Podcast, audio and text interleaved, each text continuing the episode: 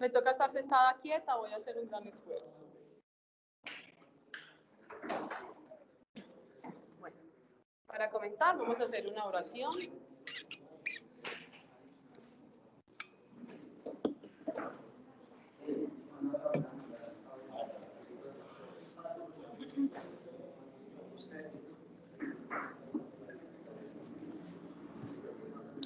Bueno.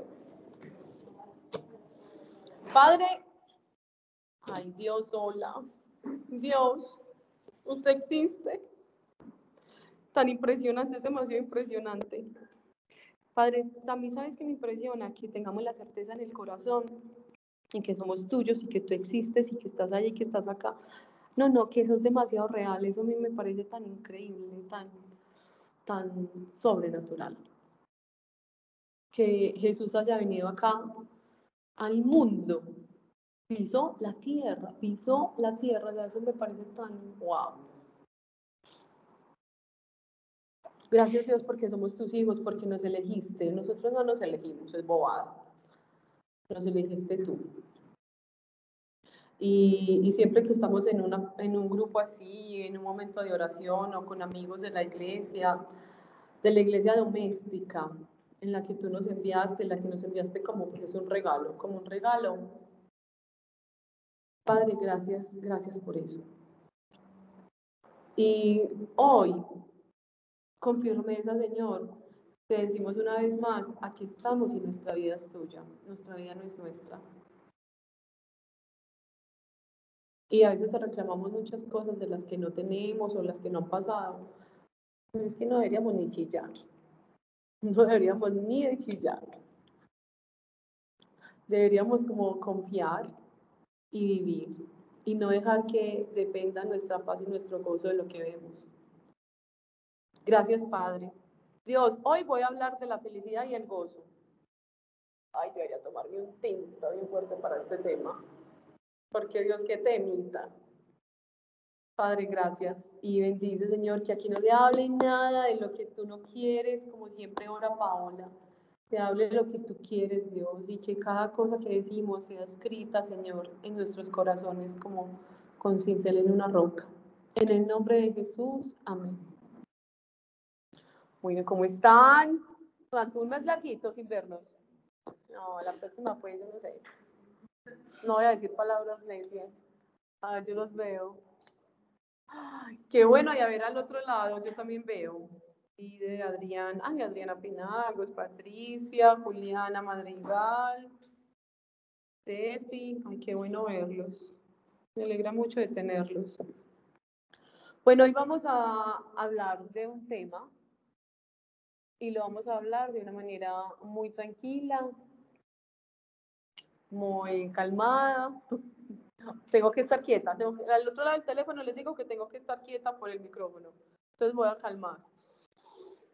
La felicidad y el gozo. Cuando uno hace una charla, uno puede enfocar la charla de muchas maneras.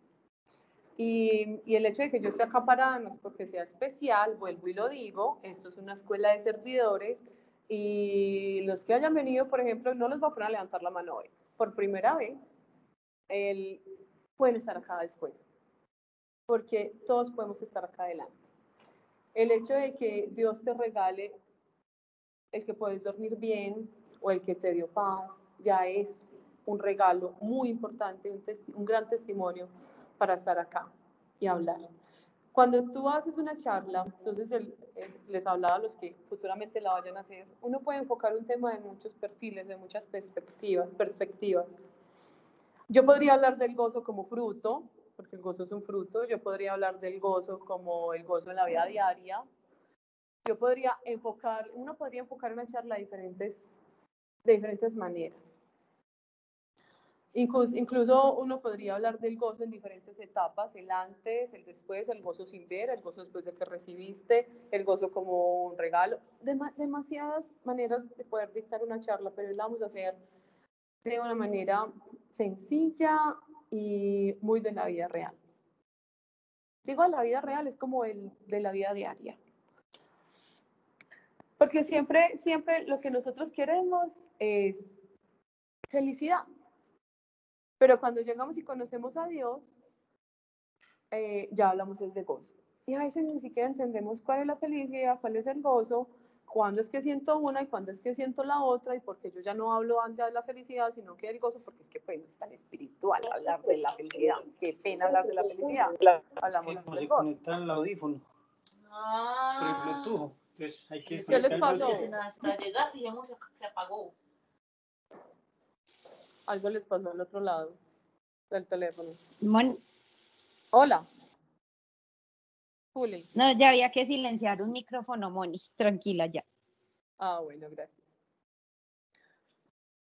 Bueno, voy a empezar hablando, hablando de eso. Muchos conocen mi testimonio.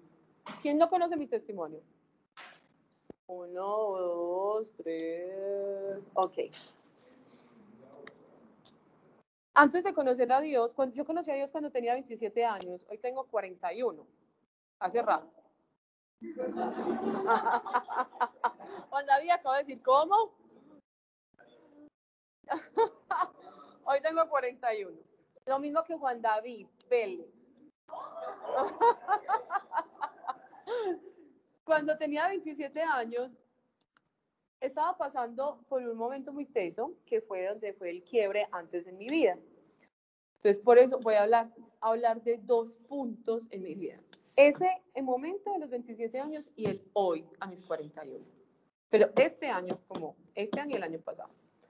Cuando yo tenía 27 años, me acuerdo que yo estaba en un apartamento, eh, había acabado de terminar la universidad, que fue una, una carrera muy larga, muy luchada, y yo me sentía en un desasosiego y como en, una, en un lío, como que, que yo para dónde cojo, yo consigo trabajo, ¿qué es este vacío? Y uno todo el tiempo, usted no sé si les pasa, que uno todo el tiempo está solucionando problemas de sus vidas y pasas una etapa, lo solucionas, saltas a la siguiente y ya sigue otra cosa por solucionar.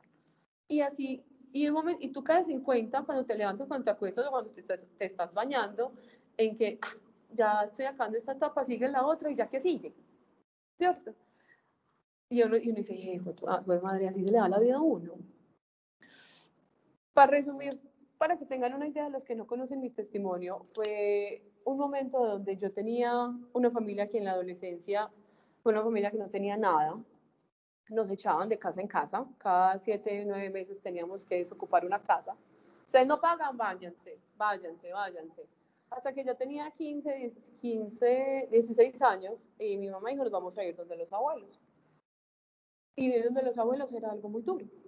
Era muy duro porque era mucha gente, era una casa grande, pero era también con mucha pobreza. Y cuando entré a la universidad yo dije, listo, tengo dos opciones. O entro a una universidad, pero en ese momento no, en el oriente, en la sierra, no había como tantas opciones. Me tengo que ir para Medellín. Y para resumirles, pues para no alargar la historia, bajar eso quieto. Para no alargar la historia, eh, escogí una universidad donde alguien me dijo que había un 0% de desempleo. ¿Por qué? Porque yo veía que era lo que necesitaba mi casa, un empleo, unos ingresos. Y yo creía que así era como de verdad se iba a solucionar todo. ¿Tú crees creer cómo se soluciona todo? Y entré a esa universidad y es una universidad de un estrato alto, yo era la niña de estrato bajo. Eh, yo me sentaba con el rector o con la economa cada seis meses y yo le decía, déjame, déjame matricular, Moni, es que debes plata, ¿no? Entonces déjame pues coger tres materias, bueno, tres materias. Siguiente, Mon, eh, déjame entrar, Moni, debes más plata, no, entonces déjame entrar a clase. No me matricules, pero déjame entrar a clase. Y yo le digo al profesor que me anote aquí abajo en la lista. Y yo me acuerdo que yo entraba a legislación 1, yo estoy en ingeniería administrativa y en esa el profesor es que, ¿cómo así que te anote? ¿Cómo así que te anote? Y yo, anótame, anótame, que yo ya hablé con, con la, el rector, con la secretaria general, yo ya hablé con todo el mundo. Y él me anotaba. Siguiente, yo dije, no, estoy cansada, no voy a estudiar un semestre. Trabajaba con mi mamá en un cultivo de flores. Siguiente semestre, lo mismo. Eh, este semestre donde no pagué, donde no me anotaban abajo, no pagué, entonces vuelva y vea las mismas materias y el profesor es que, ¿cómo así? Pero si vos ganaste. Yo, no, no, no, tranquilo, ya sí estoy matriculada, ya sí puede meterme al sistema. Fue muy larga, duró, duró 10 años. Fue una carrera supremamente larga. Cuando yo terminé las materias, eran 70 materias, yo dije, ay, terminé materias. Ah, ya no tenés inglés. Ah, siguiente problema. ¿Y tú crees que cuando yo, yo creía que cuando terminaba las materias iba a ser mi momento feliz, pero ya no tenía inglés. Y ya ahí conocí a Dios, que eso es otro testimonio. Cuando tenía 15 años me acuerdo de, un, de, un, de una escena donde siempre cuento esta misma escena porque refleja como lo que fue la adolescencia. Una amiga abrió la nevera y me dijo, ay, aquí no comen, es que hay agua en morcilla. Y yo, ay, ve, yo soy pobre. yo ve, yo soy pobre, yo no sabía. Yo tenía 14 años, estaba más o menos en noveno. Y em- empezaron a pasar escenas en mi, en mi vida donde yo decía, ah, eh, hay que buscar, hay que buscar. No me van a llegar las cosas, hay que buscar. Y empecé en, un, en una carrera.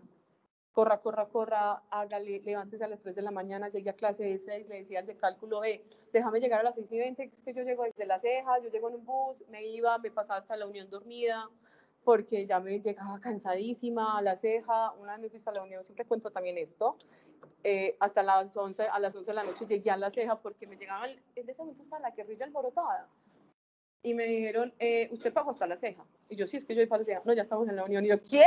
Oh, usted a mí no me deja aquí sola, usted se vuelve conmigo, y de aquí en el Parque de la Unión, a las 10 de la noche, llegué a las 11 a la casa y vuelvo y levántese a las 3 y media para ir a la clase del otro día, geometría euclidiana, y así.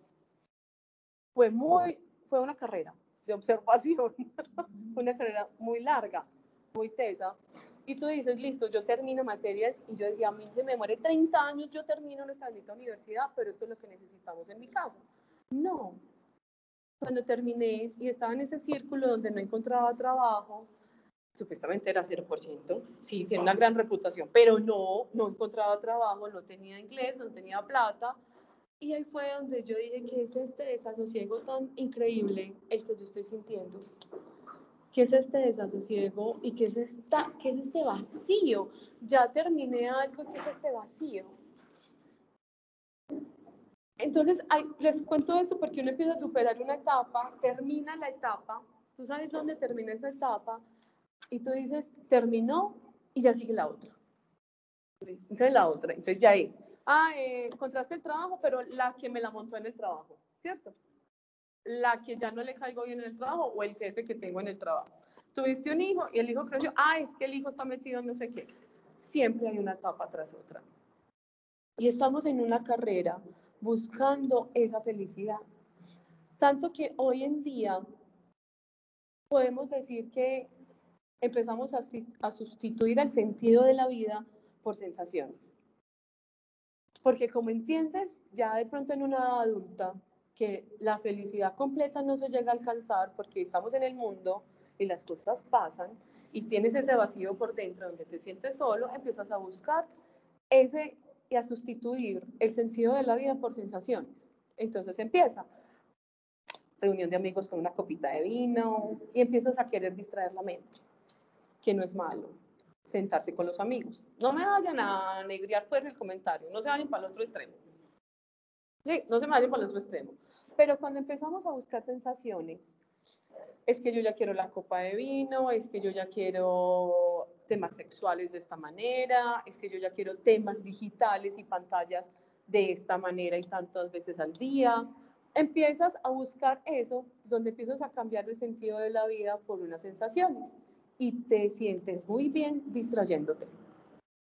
¿Cierto? Distrayéndote, simplemente. Estoy hablando lo que a todos nos pasa. Absolutamente a todos. Estaba escuchando conferencias de, de una psiquiatra y ella decía, para nosotros es, digamos que es como tema de estudio, entender por qué, por ejemplo, Santo Tomás Santo Tomás Mora, Moro, perdón, Santo Tomás Moro, porque tenía tanto contentamiento en el momento que él sabía que lo iban a aniquilar, que lo iban a decapitar.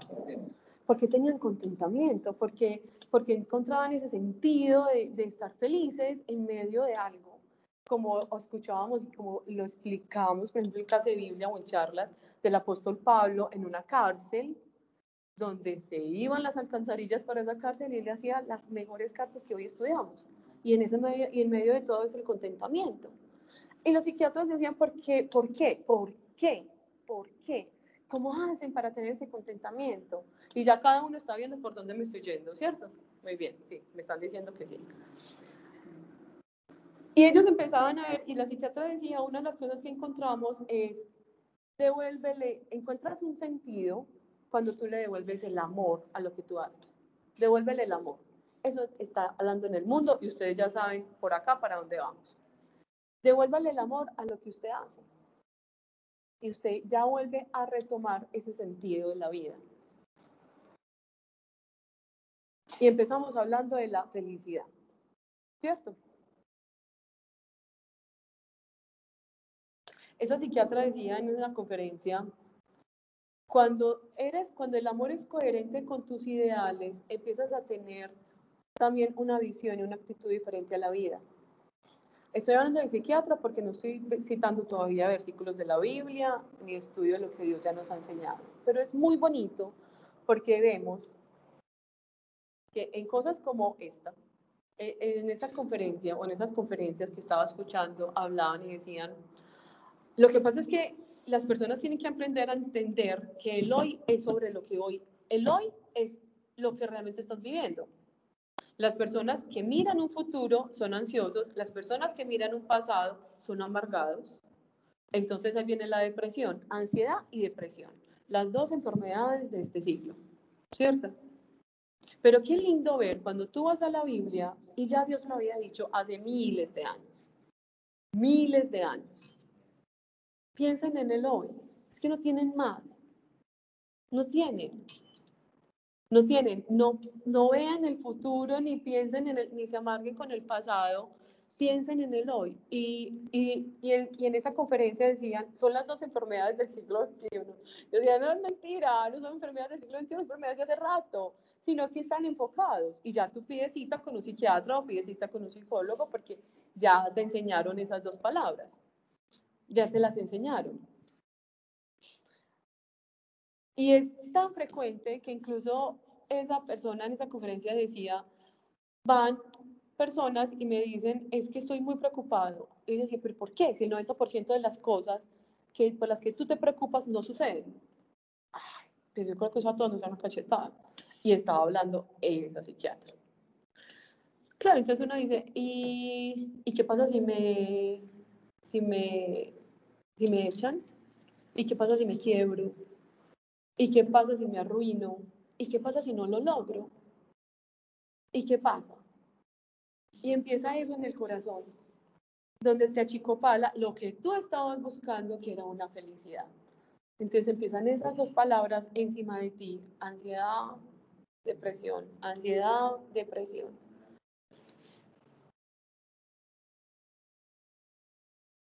Para concluirles varias de esas charlas que estaba escuchando, ella decía, científicamente, escuchen pues, científicamente está comprobado que si tú haces ejercicio, que si tú tienes pensamientos positivos, que si tú tienes y eres capaz de tener voluntad y optimismo, tú puedes tener la clave de la felicidad. Y es muy impresionante porque escuchando la charla después de una predicadora, esa predicadora decía, estoy escribiendo un libro acerca de proverbios y proverbios es la repetición de la repetidera. Repite, repite, repite. Y lo que más repite proverbios es, ojo con tus palabras, ojo con tus pensamientos. Ojo con lo que hablas, ojo con tu mente. Y el apóstol Pablo lo cita. Ojo con tu mente si quieres ver cosas sobrenaturales. Si quieres ver la perfección de Dios o la sobrenaturalidad de Dios, ojo con tu mente. Entonces empecé hablando de la felicidad y luego para citar el gozo, porque quería hablarlo cómo lo muestra el mundo o cómo nos lo muestra el mundo, incluso cómo lo vive nuestra humanidad. Yo le decía a Dios, quítame la humanidad y no quítame esto, por favor, la humanidad me pesa demasiado, pesa demasiado el que seamos humanos. Y es la manera hoy que, que él quiso que estuviéramos acá, pasó todo lo de Dani de Balisto. Eso es, otro, eso es otra prédica, es otra charla. Pero esa, esa humanidad pesa y cuando tú la entiendes, puedes ya saber incluso tu oración a qué puede ir dirigida. A veces pedimos las cosas para satisfacer la humanidad y no pedimos las cosas para crecer en el espíritu. Y hay una charla que viene, hay unas, unos cursos que vienen, hay, hay unos cursos que vienen que es la de la, el curso de la mente, sanación de la mente, y, el, y la parte siguiente es, ay, perdón, los del teléfono. Eh, es vivir en el espíritu. Y uno dice, eh, vivir en el espíritu son las grandes ligas. No, no son las grandes ligas, es, es, comprende, es comprensión, es, es revelación de Dios en ti lo que, lo que hace que puedas llegar a ese punto. Hay dos ingredientes en la vida que vamos a tener y es el sufrimiento y el dolor. Y eso hace parte de nuestra humanidad. Hace parte de nosotros, hace parte de que tu carne, si la pellizco, le va a doler. Que si alguien se te muere, por más que entiendas para dónde va, pues te va a doler. Eso va a doler. Pero son, y son dos, dos palabras con las que nosotros vamos a estar conviviendo aún después de conocer a Dios. Pero cuando conocemos a Dios, uno de los frutos, pero uno de los grandes frutos es, gracias, en coro, es, muy bien, teléfono, el gozo, el gozo. Y ya pasas, por eso hablaba al principio, pasas de ya no buscar eso que, que en tu mente dice que te hacía feliz, sino que empiezas a vivir, no a buscar, a vivir en el gozo. La, en la vida tenemos diferentes etapas, unos se casan, otros son hijos, otros son laicos, otros son profesionales, otros son diferentes oficios, tenemos diferentes maneras de ejercer la vida. Pero cada una de esas personas está en búsqueda de la felicidad. Pero inevitablemente va a pasar de una etapa a otra. Por eso les contaba al principio. ¿Por qué les conté el testimonio al principio de esta charla? Para que se imaginaran yo cómo estaba. Para que se imaginaran el cansancio en el que estaba. Para que se imaginaran Mónica cómo era totalmente... Era muy gracioso en mí porque yo vengo de una casa donde una mamá nos enseñó siempre es cuiden el ambiente, no, si usted pone brava, aguántese la rabia, cuide el ambiente, cuide el, entorno, cuide, no, no aporre a nadie con, con, su boca, no aporre a nadie con su rabia, cuídense porque es la manera de permanecer juntos. Entonces, por más triste que yo estuviera, yo tenía que reflejar alegría. Y eso es como una política que mi mamá nos enseñó desde pequeñas. Tiene sus ventajas, otras no, en otras situaciones no. Pero era una Mónica por dentro muy angustiada, muy cansada, demasiado cansada, muy cansada, con un desasosiego profundo, con una visión. Yo, ve, yo solo veía la noche. De verdad, yo me levantaba de noche, yo me acostaba de noche muy cansada, yo permanecía en la universidad encerrada, yo no veía cómo pasaba el día, yo solo vivía para eso. Yo viví 10 años solo para poder sacar un título, un título, eso, así se me fue la vida 10 años. Terminé cansada, triste, pesimista, viendo que a todo el mundo le pasaban cosas lindas y mi vida no. Y yo el viernes que nos sentamos con dos chicos de acá, eh, Juan David y yo, yo les decía, pues imagínense que yo estoy pasando por el peor momento de mi vida, hoy, en esta época de mi vida. Y no voy a llorar, no quiero llorar, no quiero llorar, como dice ¿sabes qué rabia llorar? No voy a llorar, no voy a llorar. Pero no es igual a ese. No es igual, no es igual a ese momento donde yo tenía 27 años. ¿Esto sí se está escuchando con el micrófono? Sí, sí. Sí. Este es, yo les voy a decir el cuadro que yo tenía ayer. Yo me acosté en la cama de Isa de 3 de la tarde a 7 de la noche a llorar. Y yo lloré, y lloré, y se me hincharon los ojos, y uno me le dio conjuntivitis, y yo tuve que poner manzanilla y se sanó. Y lloré, y lloré, y me salía de acá una cosa por llorar y llorar. Pero créanme que yo no estoy igual, aunque estoy en el momento más duro de toda mi vida, no estoy igual a lo que era Mónica a los 27 años. Mónica a los 27 años era sola, esforzándose, no sabía para qué. Miren, no sabía para qué. Mónica a los 27 años tenía un pensamiento y una mente que la dominaba totalmente. Mónica no tenía una relación con Dios, no experimentaba nada con Dios, no experimentaba sueños. Aquí una cosa que te sale y te hace llorar, como Juan David cuando ahora que se mueve así porque el Espíritu Santo le, como, le hace como así. O lo que Paola siente cuando se cae. Yo no experimentaba eso. Hoy es una Mónica muy distinta enfrentando una situación muy dura, muy dura, pero una Mónica muy diferente. Y eso es lo que pasa y esa es la diferencia cuando tú buscas la felicidad o cuando tú basas tu vida en el gozo. Esa, esperen que es que voy en orden, que la hice muy juiciosa, vean.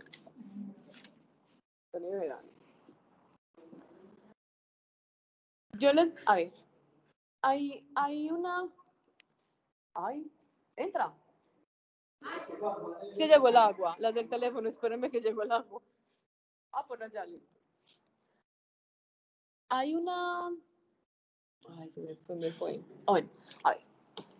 Para resumirles realmente la etapa, porque siempre contamos el testimonio, eh, desde hace ocho años Dios nos mostró algo que teníamos que montar en el ministerio y parte de eso es una empresa. Seguirle el ritmo a Dios en los sueños de Él no es fácil. Tu carne, para tu carne no es fácil. Y el, Dios siempre, y Dios, yo he experimentado que Dios quiere que vayas a una velocidad, velocidad de Dios, o sea, no velocidad humana, velocidad de Dios. Ir a una, nivel Dios, sí, literal. Ir a una velocidad de Dios duele, entonces si pasa algo, él dice, no pasa nada, y mentiras que pasa, está pasando todo. Y él es como que, no pasa nada. Y uno, ¿qué? No, pues, pues ah, no, me. Ah, no, me, pues, no pasa nada. No, no pasa nada. Y él es como, y uno es como que, "Mm, mm, por favor, hace algo. Sí, yo lo voy a hacer. Es que yo lo estoy haciendo. El hecho de que tú no veas no quiere decir que no lo esté haciendo. Y, y no solo porque encima de, lo que Dios nos mostró están involucradas muchas personas, entonces hay, hay muchas responsabilidades. Y, y estoy en un nivel donde yo decía, ay, como que mi vida se complicó, no, o sí. Bueno, no, digamos que no, es Dios. Yo le di mi vida a Dios. Cuando tú le das la vida a Dios, tienes que estar dispuesto a que ese nivel Dios lo puedas sufrir, lo puedas tener. Es cuando estaba en enero y tenía el COVID, eh, a mí me fue muy mal. Y yo era la que menos miedo tenía, era la más tranquila. Pero a mí me fue muy mal por el nivel de estrés que tenía. Como tenía un nivel de estrés tan alto, las defensas se bajaron demasiado y, oh, fiesta, la que hizo conmigo el COVID, pues. Yo estaba con oxígeno todo el día. Yo no dormía, había una cosa en mi cuerpo que no me dejaba dormir. Y yo pasaba las noches mirando la cortina. Y eso es horrible. Y hubo un momento donde sentí lo que sentía a los 27 años. Sentía a Dios lejos. Lejos. Es, era una sensación como Job. Yo creo que era la sensación de Job. Donde Job no tenía, tenía nada, estaba enfermo, no podía, había perdido todo. Y un momento donde yo le dije a Dios, no es en serio, o sea, sacame, sacame de acá. Y Dios me gritó, el Espíritu Santo me gritó, ¿qué quieres? Y yo te quiero a ti, ya te quiero a ti. Y uno nunca ora eso. Yo creo que uno ora lo que necesita, pero uno no entiende que uno realmente, porque era, llegué a tanto extremo, llegué a tal extremo, arrinconada a una pared, donde de verdad el Espíritu decía, te quiero a ti. Mi Espíritu se lo pedía a Él. ¿Y qué quieres? Yo te quiero a ti, ya, no quiero nada más. Es que así esté sufriendo esto, necesito sentir o necesito saberme acompañada de ti. Por eso el gozo es la evidencia del Espíritu Santo. El gozo es un fruto. ¿Qué es el gozo? El gozo, hemos, en la Biblia nos muestran el gozo como un fruto. ¿Qué es un fruto? Algo que sale, que brota de algo que se sembró. Ese gozo es una consecuencia de tú tener a Dios en tu vida. Entonces, cuando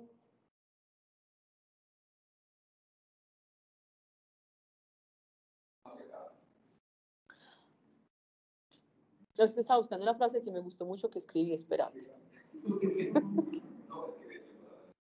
Sí, veníamos hablando de eso. Yo, si me pierdo, Juan David, usted entra. No es que ya lo voy a llamar. Porque me gusta también cómo Juan David explica. El gozo está. El gozo es la certeza de tener a Dios. Esa Mónica a los 27 no es la Mónica a esta a los 41, hay como montón, a los 41. Esa Mónica en ese, en ese desasosiego, en ese mundo en el que estaba, cuando Paola me invitó por primera vez a un grupo, no es la Mónica que hoy enfrenta lo que está teniendo que enfrentar, eh, no es la misma. Allá no había gozo, porque no había ese fruto. Acá tengo la certeza de tener a Dios cerca y fue lo que le pedí tirada en la cama mirando la cortina. Cuando yo se lo pedí, en ese momento, yo sentí que la presencia de Dios se vino como, pero vea, a toda, a toda velocidad, desde la montaña que yo sabía que estaba al frente hasta mi cara, pero a toda velocidad. Y en ese momento mi espíritu descansó y dijo, ay, tengo a Dios. Ya. Cuando uno dice, tengo a Dios, tu esperanza es diferente. Es muy diferente tu esperanza. Tu manera de ver las cosas es muy diferente. Y miren,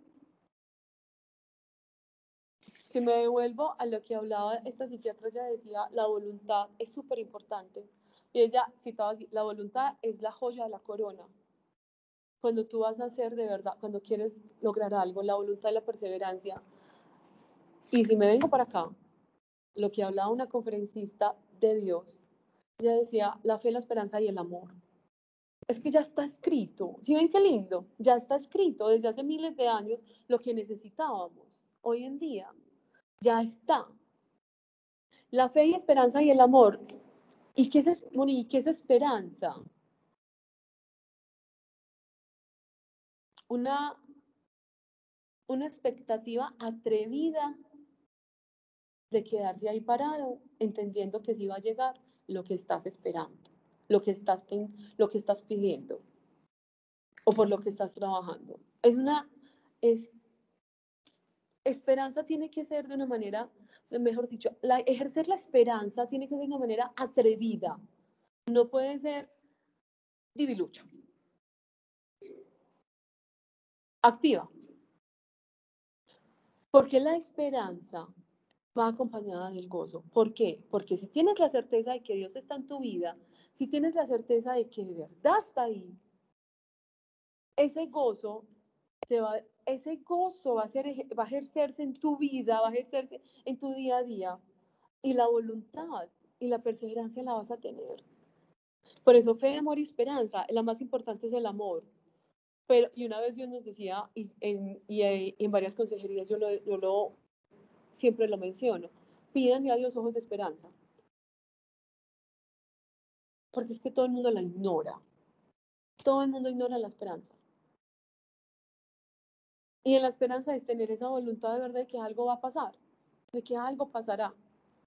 Y te ayuda a sobrellevar eso que estás teniendo que llevar o esa etapa en la que estás pasando. Y créanme que esa etapa no va a ser la única, ni la primera ni la última de la vida. Es una de las tantas etapas que tenemos que pasar. Pero cuando se pasa, como hoy Mónica la pasa, es que una niña que llore de 3 a 7 de la noche es una niña que no estaría capaz de venir a dar una charla, ¿cierto que no? Y cuando me decía, usted da la charla, yo no quiero dar la charla, usted la tiene que dar. Y yo, madre, es verdad, qué rabia. Yo la tengo que dar porque es la manera en que incluso te levanta Dios. Y todos tenemos problemas, todos, todos, absolutamente todos tenemos problemas. Pero cuando tú le das la vida a Dios, cuando tú le dices a Dios, en mi vida va a pasar lo que tú quieras,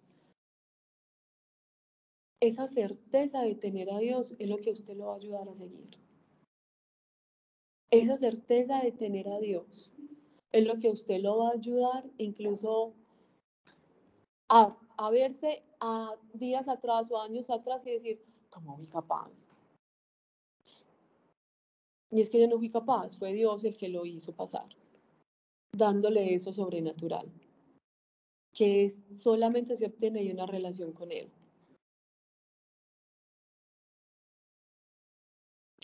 Es que tener la certeza en que tienes a Dios, sí, eso te da, eso te reconforta.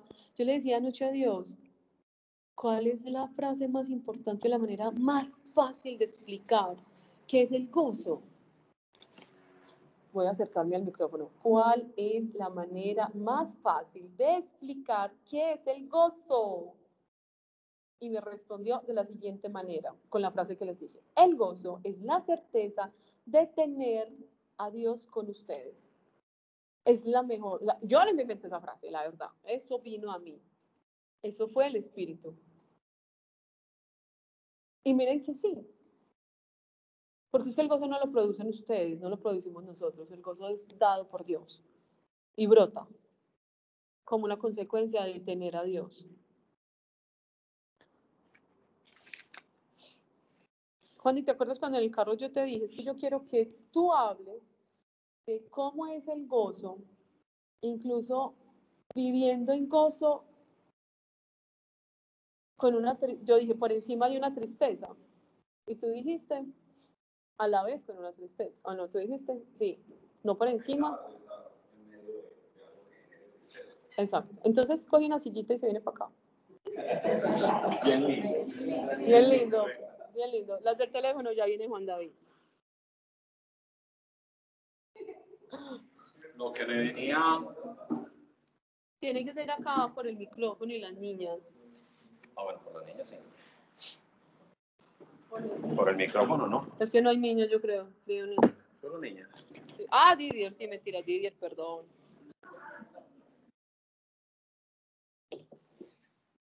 41. Ay, manda. Usted es tres meses mayor que yo. Ya le va a tocar nada. Ya le la-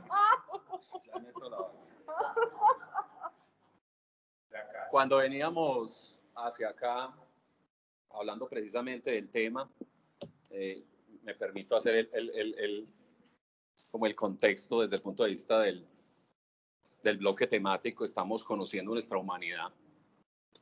Y esta psiquiatra que Mónica cita, hubo algo muy curioso. Yo dicté una charla, que creo que estábamos encerrados, por eso es Sí.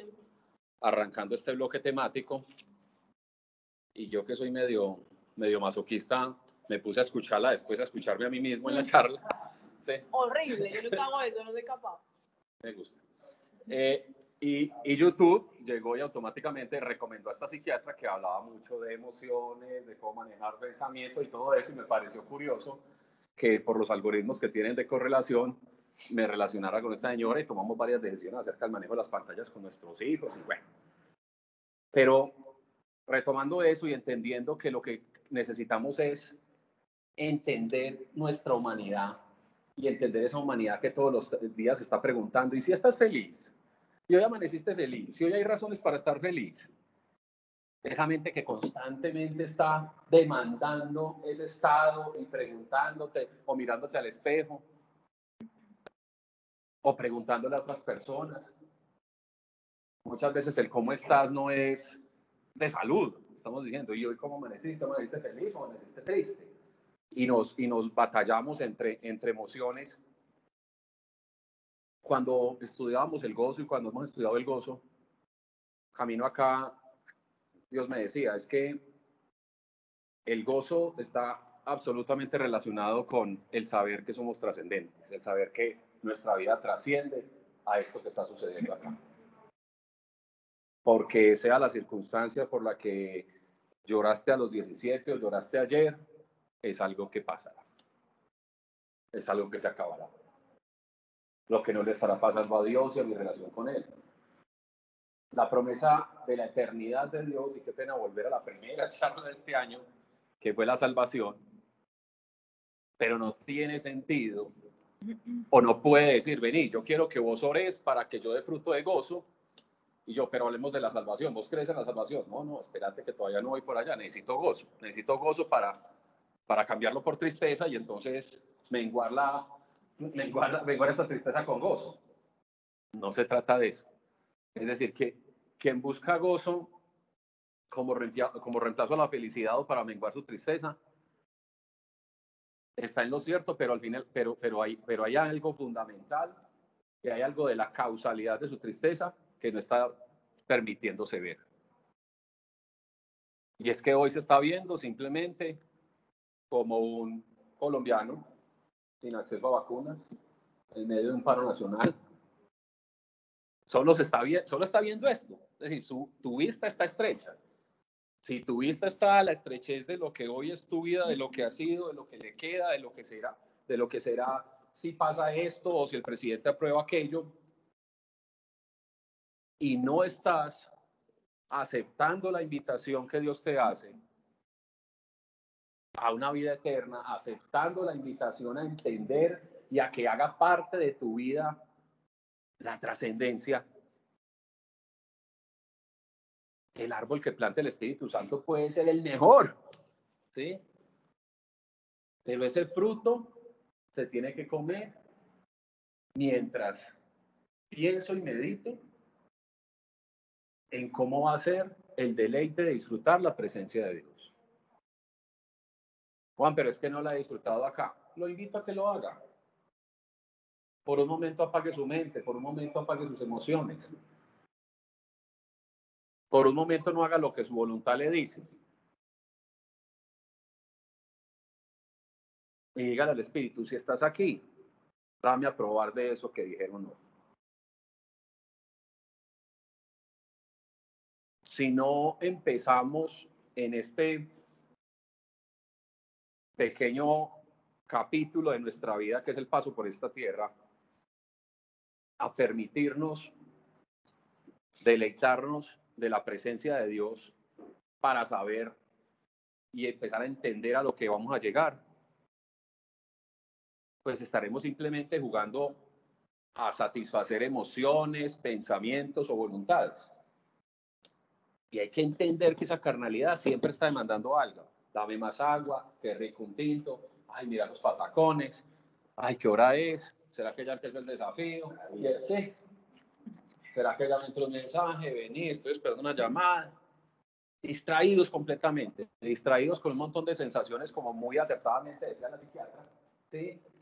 Pero también distraídos con un montón de grandes proyectos que, que, que, ojalá hagan parte del propósito de Dios, pero, pero que son finitos, que no son tan infinitos como la eternidad, que no son tan infinitos como el hecho de que allá afuera en este momento hay personas pensando en cómo suicidarse. Personas que necesitan que nosotros nos atrevamos a decirle, venga, usted está triste, puedo orar por usted y dejar que Dios hable a través de usted. Cuando veía eh, participaciones de, muchas personas a través de, los estados de, WhatsApp, eh, era triste también ver creyentes en medio de, una, de un odio polarizado. Era, era, era triste ver cómo aún nosotros teniendo la fórmula secreta de el amar, del saberse amado, del divulgar el amor de Dios, tomáramos con esa verdad un polo a un lado o al otro y sacáramos un dedo señalador hacia cuando todos estamos siendo marionetas de un odio que nos están metiendo de un enemigo que está allá. Lo logré. Se están odiando. Se están odiando, están separados, no se están mirando con misericordia, no se están mirando con amor. Se pueden ver con odio. Y Anita nos lo contaba que a ella directamente en una de las manifestaciones le cogieron el carro y ella ahí, ta, ta, ta. Y ella podía ver el odio en corazón de él y llegó a interceder por, esos, por esas personas a la casa y inmediatamente su reacción fue de dolor, de llanto, porque, porque ese odio, el daño que estaba haciendo en esos corazones. Por eso sanación de corazón. Por eso cada una tenemos que estar tan constantemente conscientes, como yo siempre digo, poniéndonos una camarita acá de qué estoy pensando. Es que estoy diciendo. ¿Qué es lo que estoy, me estoy permitiendo sentir?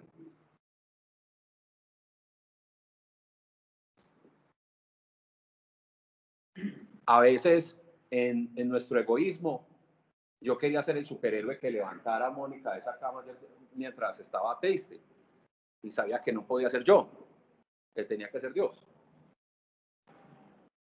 Y a veces uno le duele no ser el, no ser el chacho. A veces nos duele no ser el chacho de esa pareja, en el sentido de ser capaz de ser el que la levanta, el que la saca, o de nosotros mismos. Yo tengo que salir de esto. Para muchos de nosotros que somos obsesionados con el control, les digo,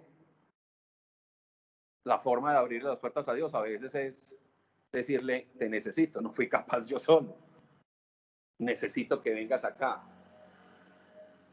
Porque cuando yo le digo a Dios, necesito que estés acá, no solo lo estoy invitando, estoy creyendo que existe y Él es un caballero y le estoy dando la oportunidad de que siembre esa semilla que luego va a brotar en frutos de paz, en frutos de gozo, donde va a dar esperanza. Entonces, mi invitación y para devolverle el micrófono aquí a la dama es entendamos y aprovechemos este ciclo de charlas para entender, para dejar de sentirnos especiales y empezarnos a entender más como, como unas personas que, aunque uno puede tener pensamientos más geniales que el otro, son pensamientos. Y en la palabra está, yo conozco los pensamientos del hombre y que son malos. Y eso cada uno como, y entonces, entonces ¿yo para qué le sirvo a Dios? Si lo que pienso de alguna manera es vanidad, vacío, ¿sí? Dios que está esperando de mí.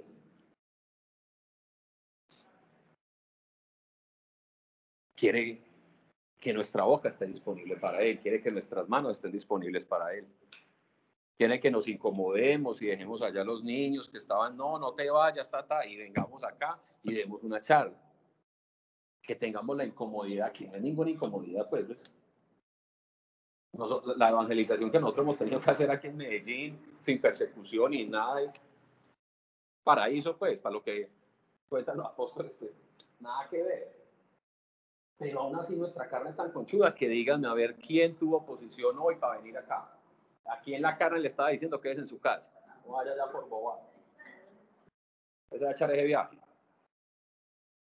La invitación es nuevamente, entendamos que tenemos una carne caída, que tenemos pensamientos vanos, que tenemos unas emociones que constantemente están demandando, venga, si está feliz, si está feliz, o demandando sensaciones, venga, sienta algo en el celular, venga, eh, motívese o, o, o, aliméntese con algo, échese algo de dopamina con alguna imagen, mire esto, escuche esto, constantemente una mente para la cual lo suficiente no es suficiente. Y nos están volviendo cada vez más a través de, de las pantallas y, y, en cualquier momento, y puede ser de muchas maneras. No estoy diciendo que hoy, que eso es un problema de, de este siglo, pero la necesidad del hombre de tener que estar dopando su, su, su, su cerebro y, y, entregándole emociones y, alimentando proyectos o egos ha sido de toda la vida. Y, y ahí no está nuestra mayor potencial. Y ahí no radica lo que es eterno en nosotros. Radica en nuestro espíritu en la medida que sea uno con el espíritu de Dios. Y ahí es donde conoceremos la trascendencia y es donde realmente podremos ejercer el amor, no el amor imperfecto humano, sino ese amor del que Dios que Dios te usa, te atraviesa y alcanza al otro y el otro dice, yo no puedo creer que alguien hiciera algo por mí así. Y uno dice, yo, no, yo nunca creí tampoco que iba a hacer, pero Pero Dios, Dios lo pone y, da la, y da la facilidad. Y cuando vemos el contexto de nuestra circunstancia de orden público y vemos el contexto de, del amor de, de la hermandad de los primeros apóstoles. Tal vez vemos fórmulas absolutamente contrarias, pero donde sabemos que aquí la clave no es patear con derecha o con izquierda, sino que es definitivamente estar decididos amar al otro y tener un amor desprendido donde sabemos que no se nos está agotando el, nuestra, nuestros recursos, nuestras capacidades por amar al otro, porque no es nuestro, porque es un amor que viene de Dios y a ellos alcanza y a mí bendice. Algunas personas, y, le ha tocado tal vez a Mateo un poco sentir el dolor en, esa empatía de la intercesión cuando, cuando ora por una persona y, y digamos, uy, se llevó la peor parte o las caídas de Paola cuando en algún momento existe algún proceso de liberación, pero aún así, a los dos los he visto llorar del gozo porque Dios les permite, así como les permite sentir el malestar y tener, la, tener coinonía con, esa, con ese dolor, también Dios les, les permite sentir el amor y su amor. Eh, no es solamente palabras que yo lo quiero, yo no quiero dar, que yo sino y de verdad estar en los pies, de verdad ser un sentir, puede ser un dolor de cabeza o, o una ansiedad o un, puede ser lo que sea, pero es verdad ponerse en los pies, pero todo es por amor, porque si no hay amor, usted nunca va a poder tener amigos, nunca, si no hay amor, nunca va a estar con usted, porque Dios es, Dios es todo eso.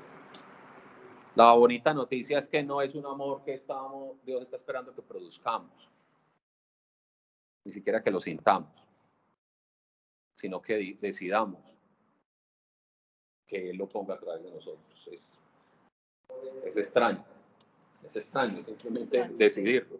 Es, es, es, extraño, no, no, no funciona con las reglas de la economía de este mundo, la relación con Dios. No, no es mucho, Él no te está pidiendo, casi que no te está pidiendo nada. ¿Sí? Te está pidiendo usar la fe que él mismo te dio. Te está pidiendo esperar con la esperanza que te conviene esperar para que cuando llegue la bendición te encuentres como te tiene que encontrar y realmente sea bendición. Y te pide amar con su amor y él es el que lo pone. A veces es nuestro ego el que dice, ah, pero es que espérate, pues que es que con Dios yo como que pareciera no estar ni en el sujeto ni en el verbo, para que yo estoy ese como el predicado, pues como por si las moscas. ¿Qué tal si no? si al fin y al cabo todos como humanos hoy queremos y mañana nos da pereza? Hoy estamos entusiasmados y mañana decimos, ah, qué va el grupo, Vea, no me gané este chance, ah, sabiendo que lo puse a Dios, vea, y nos emberracamos con él. ¿Qué tal que Dios tuviera que contar con nuestra inestable empatía, nuestra inestable decisión? Pero es fiel y es bueno. Y así sintiéndote como un zapato, decir, perdón Dios, perdón Dios, hoy, hoy, hoy quiero realmente estar nuevamente contigo. Y vuelve y se salta el pecho. Y vuelve y una persona, ve, soñé con vos, Juan, ven y que necesito que ores por mí. Y inmediatamente Dios, cuando uno le pide perdón, pone la oportunidad de servirle y lo llama a alguien. O hay alguien triste. De una le tira un Ah, ¿volviste al equipo? Sí, vení que te tengo trabajo. Bienvenido. Nunca te fuiste. Sé que estás aquí conmigo. Sé que puedo contar con tus manos. Me lo dijiste hace 10 años, me lo dijiste hace 12 años. Dudoso, asustadizo. Señor, aquí están mis manos. Mira a ver qué puedas hacer con ellas. Y cada vez que quiere, cada vez que uno se dispone, ahí está. ¿Algo más? Sí. Pero no te vas. Pues Quédate acá, que es muy bueno. Hay el propósito. El propósito, el sentido de la vida. Y a veces decimos, pero yo cómo sé cuál es mi propósito, o yo cómo sé Dios qué quiere de mí para yo saber que estoy teniendo sentido a la vida. Cada uno tiene una relación muy diferente con Dios. Cada uno lo tiene, cada uno sabe, incluso Dios que puso en sus dones y en sus talentos. Pero sol- solo con el hecho de quererlo seguir ya es un gran propósito. Isa, y yo le contaba a Luis y a Laura, Isa me decía la semana antepasada, Moni, cuando Isabel, ¿se acuerdan de la, de la vivencia de Isabel cuando fue al cielo y al infierno? Se me decía, Moni, cuando yo estuve frente a Jesús, ella, todas las semanas hablamos de todas las semanas hablamos de un momento de ese, porque fue muy grande lo que ella vivió. Y Dios le da revelación y le muestra, y este pedacito que significó algo, y esto que te miré fue algo. Y Dios le dijo así, no, ella me dijo así. Bueno, y cuando yo estaba frente a Jesús, algo me marcó, pero cuando yo estaba frente a Jesús, Jesús me dijo, Isabel, todavía no traes algo para ofrecerme. Yo decía, ah, no pusiste a Isabel. ¿Cómo es Isabel vos? Isabel todavía no, no, todavía no tenía. Jesús le dijo a los ángeles, llévensela rápido, porque ella todavía tiene un propósito que cumplir. No, Isabel, todavía no tienes algo para traerme. Yo decía, ¿qué es ese momento tan asustador? No sé, o bonito también, eh, impresionante también. Es un momento, un momento, cuando ya no estemos acá, que es nuestro encuentro con Jesús. Un momento. El primer momento va a ser el único momento, donde tú le vas a llevar lo que acá hiciste. Y no solo lo que hiciste, sino lo que hiciste en amor. Viviste en amor, no en felicidad. Su- aún sufriendo o aún llorando. Así cuando yo estaba ayer en esa cama, yo le dije a Jesús, cuando nos encontremos te voy a acordar de este momento. Porque acá estoy llorando como una Magdalena, pero por dentro digo, yo sigo. ¿Por qué te sigo? Ya pusiste eso en mí. Que no entiendo porque estoy tan loca de seguirte a ese nivel, de darte mi vida a ese nivel. Pero yo le decía a Jesús, ya me queda darte lo que me queda, ya no puedo más, el llanto pues ya es demasiado desgarrador, ya no me queda nada más. Y, y pensar en ese momento donde tú vas a encontrarte con Dios, con Jesús, que fue tu Salvador y el que te dice y que tiene todo el derecho a exigirte, a decirte, muéstrame qué me traes, muéstrame qué hiciste y muéstrame cuánto amaste. Sí, Dios, no mira todo lo que dice, pero lo hiciste con una rabia, no vale. Y mira esto otro, pero lo hiciste con un desespero o con una desconfianza. Ya no sé si vale o no vale, la verdad, no soy Dios, yo soy Mónica. Pero piensen en eso, pensemos en eso cada vez que de verdad estemos haciendo algo. Porque es también lo que te da propósito, vivir para Él. Y para ese primer encuentro con Él. Es una única vida para luego tener un primer único encuentro con Él. Y decirle a Él, mira lo que hice, mira lo que hice en amor, mira lo que disfruté, mira de verdad lo que hice en gozo, aún por encima de la tristeza que sentía, o del desespero, o de la pereza, o del desaliento físico. Ese primer encuentro con Él, la certeza de que Dios está contigo te trae gozo y es lo que te ayuda a sobrellevar acá para luego ir a encontrarte con Él. Una vez cuando David, yo le decía ahora bien, yo Juan voy a citar la frase que me encanta de vos. Porque en muchas consejerías la gente, la gente, las personas te pueden decir, es que no me siento bien, no, es que nadie te está preguntando si te sientes bien. Hola. Bienvenidos. Bien. Es que, es que no me siento tan bien, o es que a mí no me gusta pensar eso, es que yo no estoy tan de acuerdo. No, la palabra de Dios es única.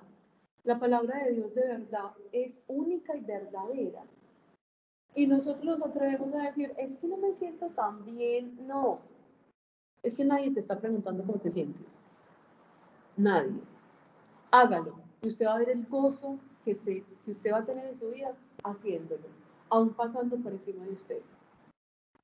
Usted va a tener un gozo Y ese gozo usted sabe que es por la certeza que Dios está ahí y que Dios te está mirando y que está cerca de ti y que tú sabes que está cerca. La frase, más con el ánimo de ofender a las personas, es, usted no está cansado de que sus sentimientos lo manejen. Pues en serio, ya. No.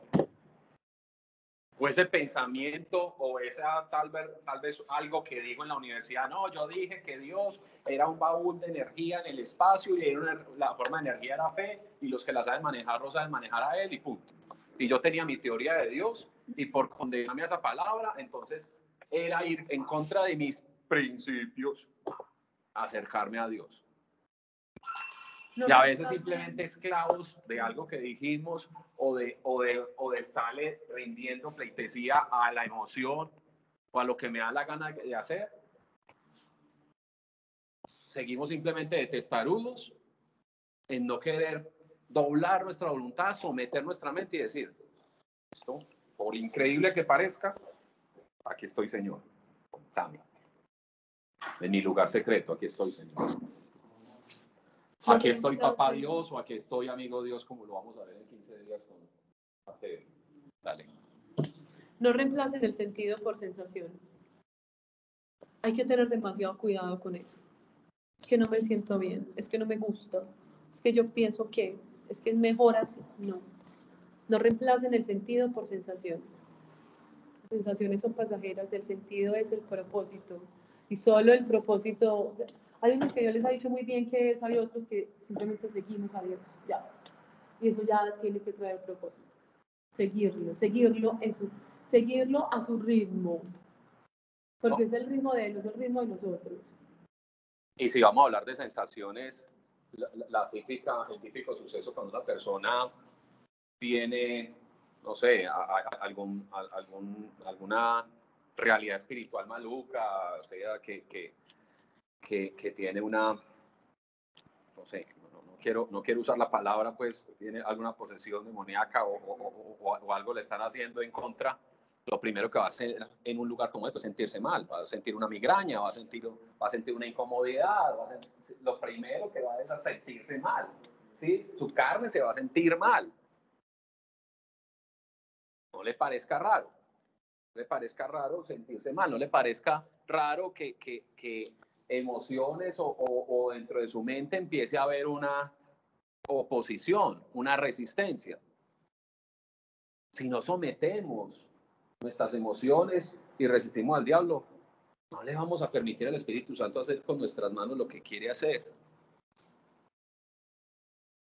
Ah, Juan, pero es que eso sucede. Sí, nos sigue sucediendo, pero tenemos que estar conscientes de en qué canal estamos. Tenemos que estar empezando, así estemos canaleando entre emociones y espíritu y vivir en la carne y vivir en el espíritu, pues por lo menos sepamos en qué canal estamos. Pero no creamos que es que la realidad es mis emociones y lo otro se lo están inventando allá. Que no es así. El testimonio de Gloria Polo que, que fue con el que Dios devolvió a mí el temor a él, que fue lo que primero perdí a los 11 años cuando dejé de ser monaguillo. Mi hermana lo llevó a la casa inclusive y lo puso en un video. Yo me subí para la pieza ahí mismo. Yo dije, no, está fanática, parce. Mi hermanita, ¿cómo va a volver otra vez con eso? Dios la supo hacer. Dios me hizo una celada maluca a mí y una gran bendición. Ahora invita a Mónica y Mónica me engancha a mí. O sea, yo soy tercera generación, no, no fue que, ay, no, es que este man tan te-". Y con mucha resistencia y con muchas dificultades y, casi dos años de ventaja me lleva Mónica en su, en, su, en su conversión con Dios y en su caminar con Dios y en su decidir de Dios. Y fueron dos años muy difíciles para ella porque era un doble noviazgo. Era iniciar un noviazgo con Dios y continuar uno conmigo.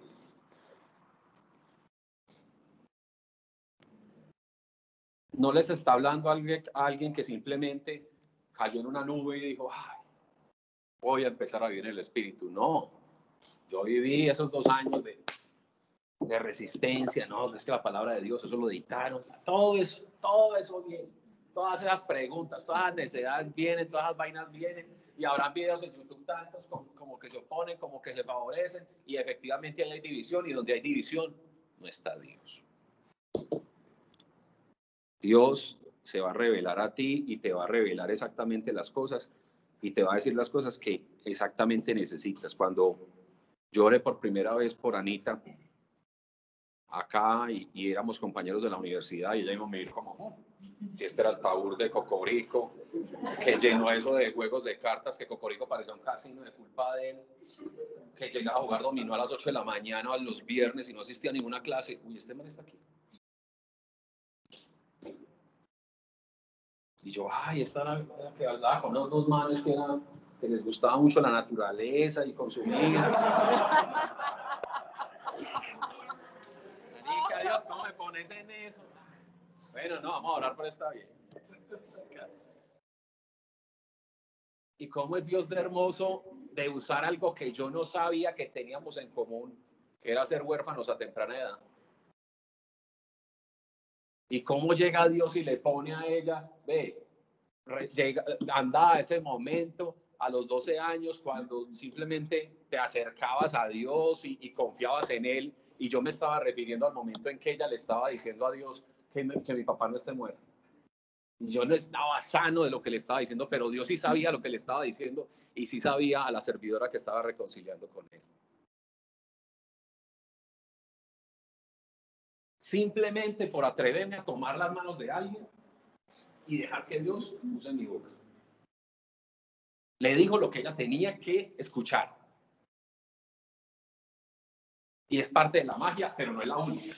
Son muchas las magias que, de las que Dios se, vale.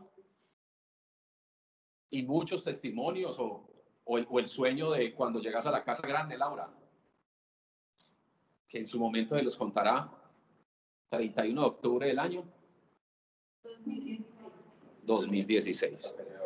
Se le, se le anticipó Dios en un sueño y luego llegó a ese momento donde estábamos todos allá reunidos, no sé, por, pues, orando, y, y- y fue, y fue ese primer momento de Laura. Y de muchos y de cada uno conozco algunas cositas, pero es porque Dios a cada hijo lo trata de manera particular, cariñosa, especial. Hombre, no se, no se pierda, no se pierda de ese amor. Apague por un momento tanto pensamiento, tantas cosas que le dan vuelta en la cabeza. Y atrevas a encerrarse con ese Dios. Rételo, convérsele, síllele, enójesele. Haga algo, dígale algo. Mí me cuando llego a la casa y Miguel es por allá jugando. es que no se dio cuenta que llegué. Miguel es mi hijo, pues para los que. ¿Cómo estará Dios? Que se muere de amor por nosotros, que es un amor perfecto. No nos digamos mentiras. Hay días que no le hablamos en todo el día. Y cuando no, le- cuando no creíamos en él, pasamos años sin hablarle. Y si el avión pegaba un brinco, ay Dios mío. Y ya, ya aterrizamos. Ay Dios mío, un aplauso para, un aplauso para el piloto. Y bájese que va a ir a pasear y se olvidó Dios. Ya Dios quedó. Dios, espérame en el avión que ahorita regreso.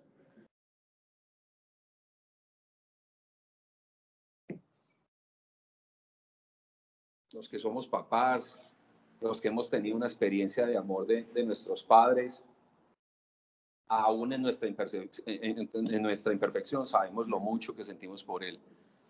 Hombre, no seamos bobos.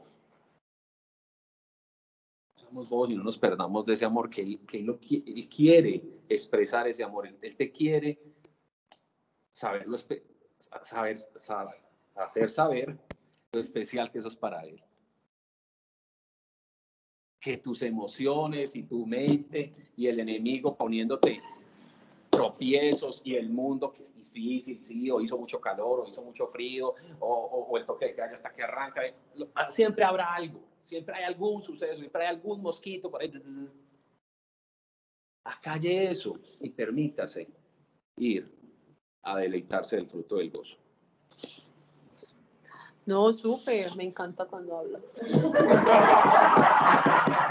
Vale, pero es que Eso es madurez en una relación, porque cada vez se tiene que enamorar más de lo que uno dice, porque es que lo que uno... Pero es que a mí me encanta porque Juan David tiene una cosa con la improvisación espectacular. Ya, Juan David. La apariencia no es que esté mejorando tampoco. Siempre es bueno que la parla vaya mejorando. Gracias a Dios.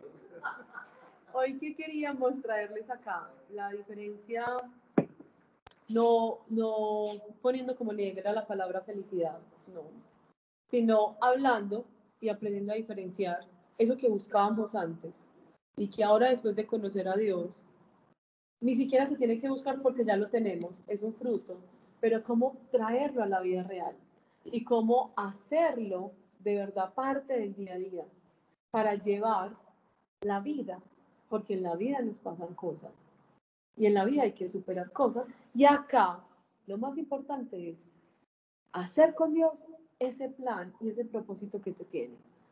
Solo es seguirlo a Él. Ya para eso necesitamos el gozo. Y el gozo es un fruto.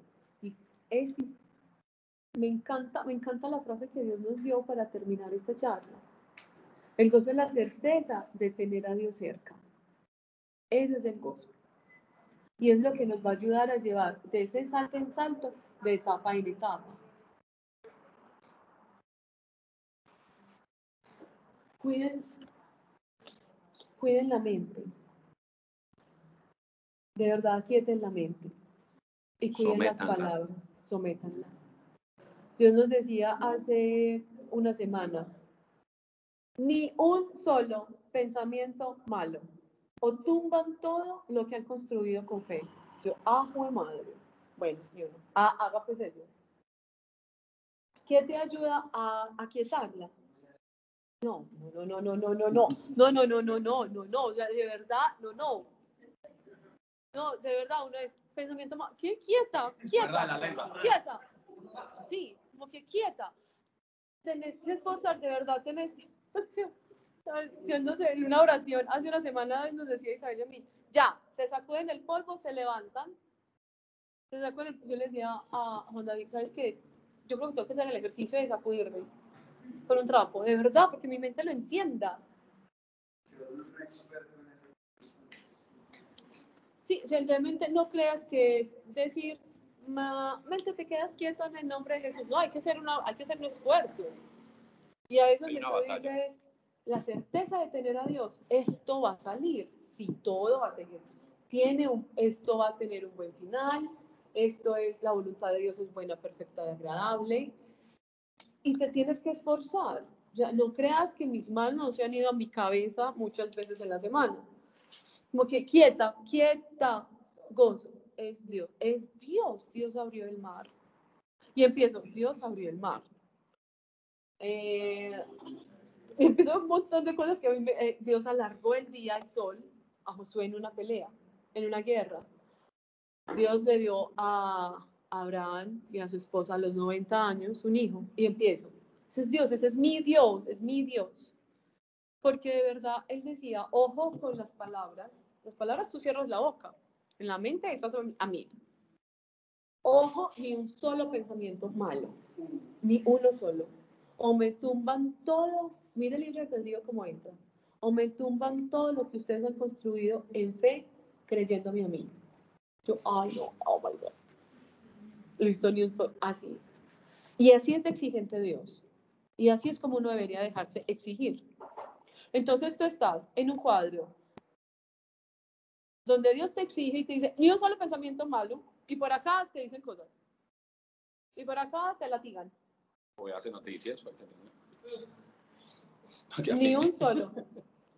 Y, y luego la- las sensaciones, las emociones eh, en contra, porque estás triste, porque es todo negro, porque ya quieres llorar, ¿cierto? Y, y lo único que Dios te dice es, ni un solo pensamiento mal, ni uno, o me tumbas todo. Exacto. Entonces, ojo con cambiar. Voy a decir esto duro, duro, duro. Ojo con cambiar las sensaciones por el sentido. Ah, no, el sentido por las sensaciones. Ojo con cambiarlo, de verdad. Ojo con dejarse distraer en el día a día y se te va la vida. El sentido, Simón, ¿y el sentido puede traer sufrimiento? Sí, claro, claro. Puede traer momentos de tristeza, claro, si estás en el mundo. Si sentís hambre, si dejas de comer, sentís hambre. De verdad. Si no dormís, sentís sueño, cansancio. Pero el gozo es la certeza de tener a Dios cerca. Es la certeza de tener a Dios cerca. Repítanselo cada uno. No lo voy a decir como una escuelita cada uno en su mente o, o vocalícenlo, pero el, Dios, el gozo es la certeza de tener a Dios cerca. Y eso es lo que te ayuda a llevar también la vida. Bueno, preguntas, me encanta esa palabra, esa parte final. Preguntas, comentarios. Jimmy, decimos alguno.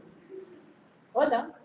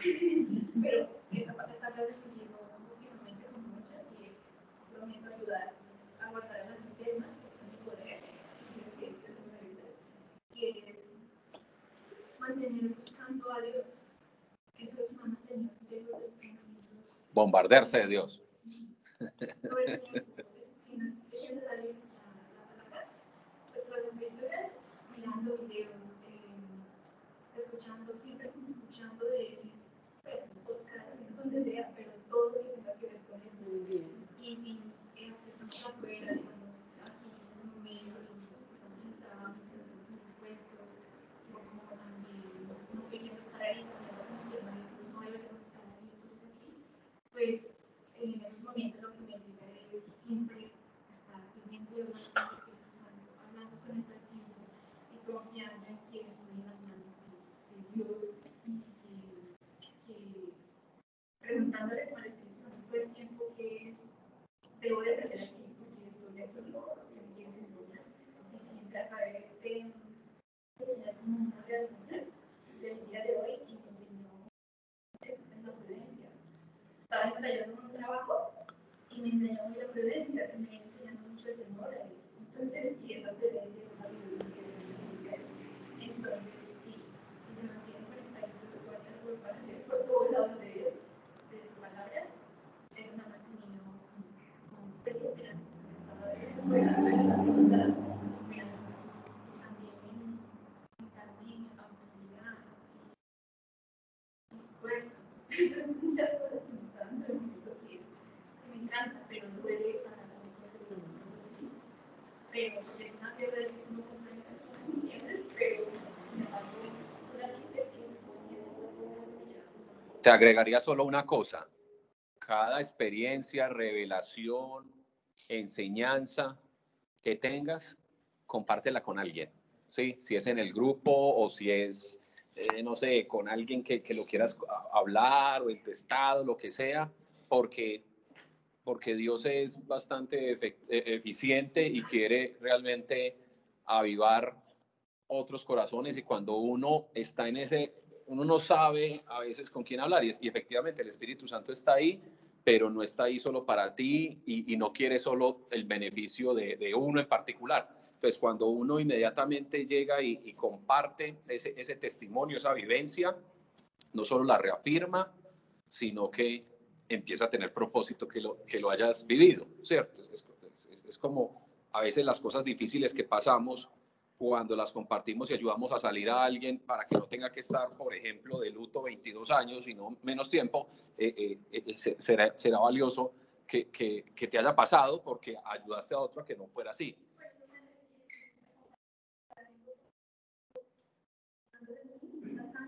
Ok. Te revienta.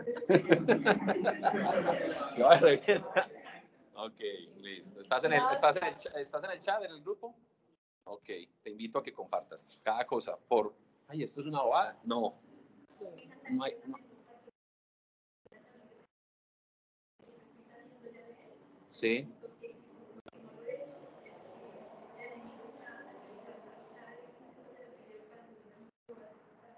¿Lo, ¿Lo quieres hacer en este momento o quieres que preparemos un día y que lo dictes?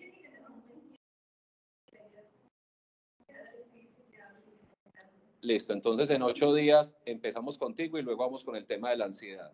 Listo. Primero va tu testimonio y luego Carol da el tema de la ansiedad. Listo, planilla de una.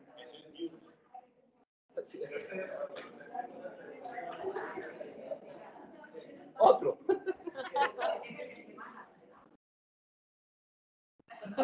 Es Carol. Carol. Carol va a... Gracias.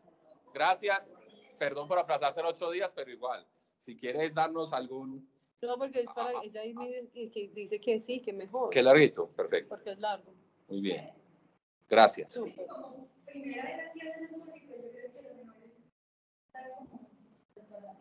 Ensayada.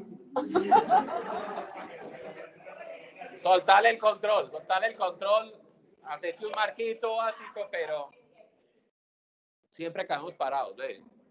Llevamos como ocho retiros donde no nos dejamos tirados y, y han habido cosas hermosas y, y- y así, es, y así es siempre, así es él. pues, es- Bueno, entonces vamos a hacer. ¿Alguien más quiere decir algo? ¿Preguntas?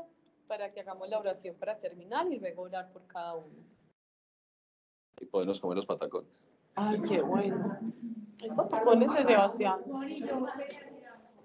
Laurita. Laura. que hay una cosa que pues yo creo que no sé si para todos es como tan natural, pero estamos en un momento donde muchas personas necesitan oración y muy pocos se atreven a decir como orar por mí.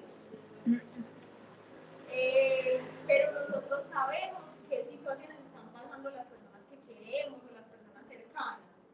Eh, y yo también pues como quería hacerle la invitación a todos de hagamos oraciones no pedidas. Sea, en el grupo escribe, por ejemplo, en esta semana escribió alguien, pues oran por mí, me ayudan con el, orar por esto. Esa persona justo en ese momento está necesitando la oración.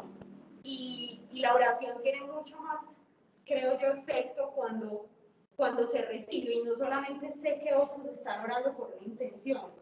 Entonces, eh, lo que yo les quiero decir es el llamado a, hay personas muy mal en este momento, sufriendo en silencio, que no se atreven a expresar eh, ni siquiera sus creencias. Hace poquito me pasó con una persona que trabajaba conmigo, yo no sé si él creía o no, si su familia creía o no, pero su papá se estaba muriendo en una clínica. Y yo solamente, pues, el espíritu me empujó como, ora por él, no puedes hacer nada más, no puedes ir a la clínica a por él, no lo puedes visitar, no puedes ayudarte de, de ninguna otra manera. Y ha sido un proceso súper bonito que Dios ha acompañado desde ese momento. Eh, el papá se murió el domingo y las únicas palabras que salían de él era gracias por acompañarme en este proceso porque Dios te puso ahí cuando yo no, cuando yo sabía que lo necesitaba pero no era capaz de pedirlo. Y creo que es pues una invitación que nos cae a todos. Sí, a servir. Muy bien. Servir. No caliente silla, sirva. Amén. Amén. A ver, yo soy la mala para los nuevos, yo soy la mala. Yo soy la que siempre digo al frente. Padre de amor, te damos infinitas, infinitas gracias, Señor, porque sabemos que lo que venimos a decir aquí no son promesas de políticos, Señor.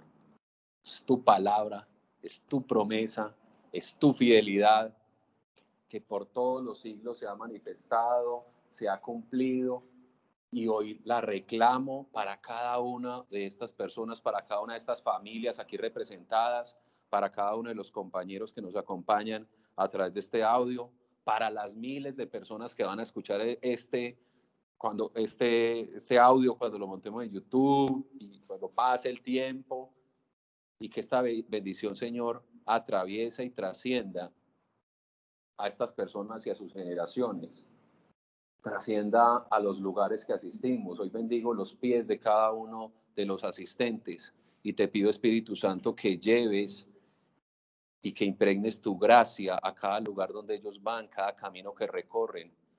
Yo hoy te pido, Señor, por el lugar en que descansa, que se llene de ti, Señor, que se llene de ti completamente, echa fuera cualquier cosa que no sea tuya, Padre, en los espacios en los que descansamos, Señor. Yo hoy te pido, Espíritu Santo, una fortaleza especial y te damos el permiso de que sometas nuestra mente, Señor, y de que ya no más reine ni el temor, ni la angustia, ni el estrés, ni la tristeza. Hoy queremos que tomes el control y que sea y ser un solo espíritu contigo, Señor. Hoy bendigo y te pido perdón por las palabras de maledicencia, las palabras maldichas que hemos dado en contra de nuestra vida o en contra de otras personas o en contra de este país, de nuestros dirigentes o en contra de cualquier cosa, Señor. Hoy rompemos esas palabras, te pedimos perdón y te pedimos bendición para cada una de las circunstancias, personas y vidas a las cuales tal vez nos hemos referido de manera equivocada. Hoy como hijos tuyos los bendecimos en el nombre de Jesús. Bendecimos cada persona que mañana se va a manifestar. Declaramos que el amor tuyo y la convicción de tu amor se enciende en cada corazón, sea porque marche o sea porque no marche. Hoy pedimos, Espíritu Santo, que te avives en cada corazón y que el amor eche fuera el rencor, el odio, la equivocada anhelo de una justicia que solo tú realmente sabes dar, Señor. Tu justicia de amor, en la que nos das una vida eterna, sin merecerla, sin pedirla, en la que nos das una gracia especial de hoy declarar en tu nombre y bendecir este país en tu nombre. Es esa la justicia, esa es tu justicia. Ser infinitamente misericordioso con estos tus hijos a través de la cruz. Bendito sea, Señor, bendito seas por cada uno de estos tus hijos, Señor, y por darme el honor de hablarles de ti. Cuando, cuando son tan especiales para ti y han sido tan cuidados para ti, y cada uno es el resultado de muchos milagros para poder haber llegado no solamente a esta vida, a este momento de, en, la historia, por decirlo de alguna manera, o a esta silla, Señor. Bendito seas, bendito seas, Padre. Porque el propósito que tienes con cada uno de nosotros se cumple en el nombre de Jesús.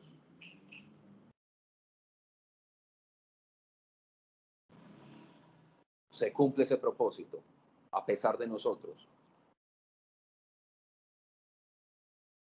Así lo declaro. Amén. Amén. Bueno, ¿quiénes quieren orar por los demás? Juan David, Hernán, Pablo,